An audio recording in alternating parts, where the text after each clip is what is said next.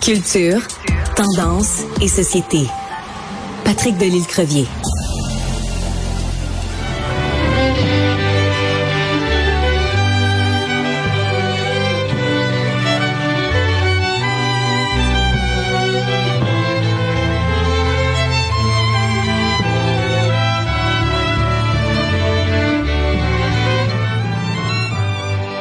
Alors, vous aurez reconnu, bien sûr, euh, Si Dieu existe, un hein, grand classique de, de, de Claude Dubois, mais euh, interprété, euh, en fait, dirigé, interprété Alexandre Dacosta et sûrement un, tout un nombre de musiciens, dont Patrick Delisle-Crevier, journaliste culturel au 7 jours, va nous parler. Alors, c'est quoi ce qu'on vient d'entendre, plus précisément, Patrick? En réalité, euh, c'est un du dernier album de Alexandre Dacosta, parce qu'il faut le dire, Alexandre mélange les genres. C'est ce qui est fascinant avec ce gars-là. Et hier, il l'a fait à la Basilique Notre-Dame dans un spectacle qui s'appelait Beethoven et Stradivarius. Et honnêtement, Sophie, je t'en parle aujourd'hui parce que c'est vraiment impressionnant. Ce gars-là manie non seulement euh, le violon de façon magistrale, mais en plus de ça, hier, il était chef d'orchestre. Mais pas avec une baguette, avec son archer de violon. Il faisait les deux en même temps. J'ai hmm. demandé à Alexandre ce matin, je l'ai appelé, puis je dit Alexandre, tu peux être dans le livre record des Guinness, euh, le livre record Guinness, parce que personne n'a jamais fait ça avant. Parle-moi un peu de ça. Voilà ce qu'il avait à me dire, Sophie. On le fait d'une manière qui n'a jamais été faite avant, auparavant, dans ce programme-là. C'était faire le programme sans chef d'orchestre qui a une baguette, mais vraiment avec un chef d'orchestre qui est au violon du début à la fin. Donc, ça s'est fait euh, dans le passé de faire le concerto, pas de chef avec le soliste qui dirige. Ça s'est fait de faire juste la symphonie avec un, violoniste qui dirige l'orchestre avec son violon. Mais faire les deux, c'est un marathon, c'est un gros, gros challenge. Eh ben, en effet. Alors, quand tu disais euh, à la blague le livre euh, des records Guinness, est-ce que lui l'a pris au pied de la lettre? Oui, puis il m'a dit, il m'a dit, écoute, Patrick, c'est un gros, gros défi. Ou ça passe, ou ça casse. Je te dis, Sophie, t'as passé.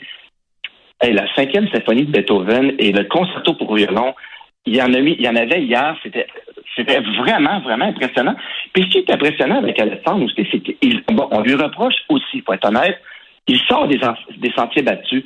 Tu vois, on a entendu en, entrée de, de, chronique, c'est 2 et 10 de, de, de, de, Claude Dubois. Il peut mélanger ça, lui, justement, avec du Beethoven. Hier, il nous en a mis plein les oreilles avec des extraits de, chansons. Je vais le laisser nous en parler, mais il y a juste lui qui peut faire ça. C'est assez phénoménal. Voilà ce qu'il avait à dire. Moi, je me suis dit, je vais écrire mes propres cadences, mais je le ferai pas dans le style de Beethoven il y a plusieurs centaines d'années. Je vais le faire dans mon style aujourd'hui.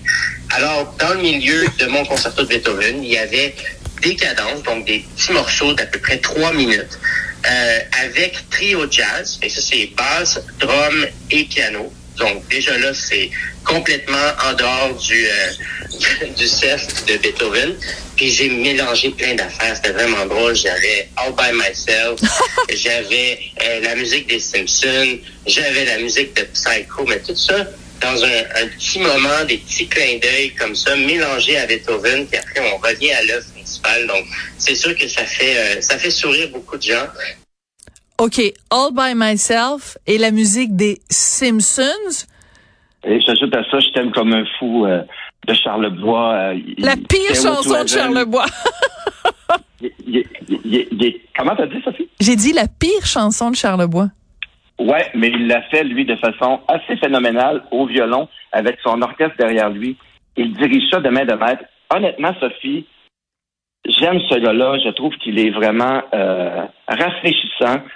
Certains, euh, bon, certains lui reprochent justement cette audace-là, mais le voir hier à la basilique dans cet endroit religieux, mythique, le son de cet endroit, et le voir mener de main de maître, tout ça, il était dans son élément, et c'est fantastique comme, comme soirée. Et je te dirais, Sophie, ce qui est fantastique aussi, c'est que les gens de Saint-Hyacinthe, de Saint-Jean vont pouvoir le voir, ce spectacle-là, ce week-end.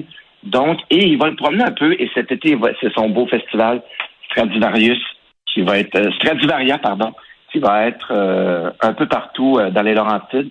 Et donc, je voulais en parler, et j'espère qu'il va avoir l'audace de s'inscrire dans le livre record Nice. J'ai oublié de lui demander si les démarches étaient entreprises.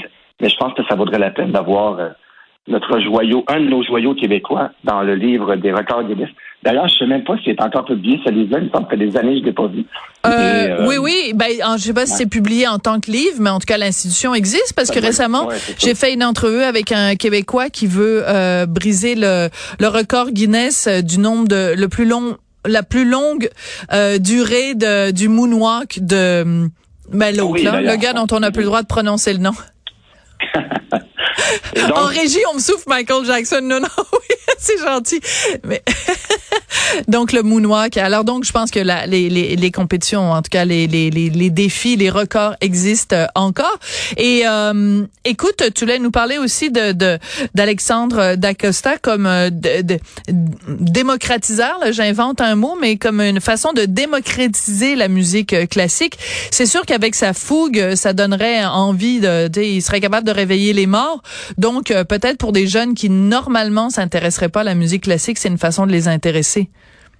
Oui, puis c'est ça qui était fascinant hier, c'est que euh, il y en avait de tous les âges dans, dans, à, la basilique. Moi, je suis allé avec euh, euh mon beau-père, qui, qui, est une personne de 80 ans.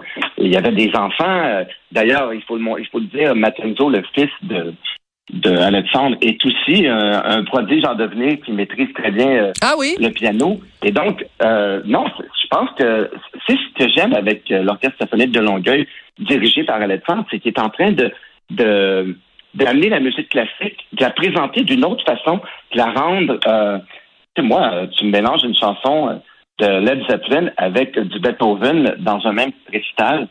Je trouve ça assez ingénieux et assez audacieux.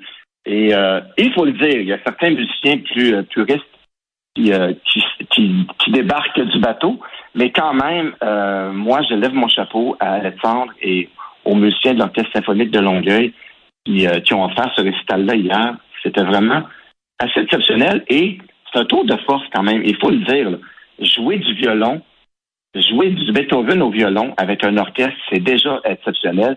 Diriger l'orchestre en même temps avec un archet de violon, on parle d'exploit ici et euh, il l'a très très bien relevé. Et j'aime ça parce qu'on on, amène vraiment une nouvelle une nouvelle clientèle. On présente la musique classique d'une autre façon. Et ça fait du bien.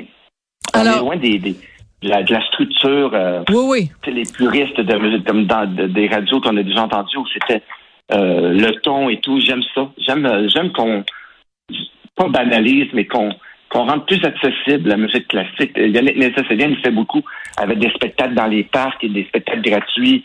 Euh, et donc, j'aime bien, moi, qu'on amène la musique, qu'on la rende plus accessible. Oui, qu'on euh, qu'on la, bon, la démocratise, mais qu'on la décoince, qu'on la rende moins euh, carotte dans le derrière. Ouais. Le bon mot, Sophie. Exactement. voilà. Et écoute, euh, mon cher euh, Patrick, on est aujourd'hui le 15 juin. Nous, notre euh, saison radio régulière, hein, bien sûr, parce qu'à partir de lundi, c'est la saison d'été. Donc, la saison régulière se termine demain. Mais pour toi, c'est la dernière chronique de la saison aujourd'hui. Alors, je voulais te remercier au nom des auditeurs de nous avoir justement décoincés culturellement pendant toute cette saison. Merci beaucoup, Patrick. Ça a été un plaisir, Sophie, et merci à toi.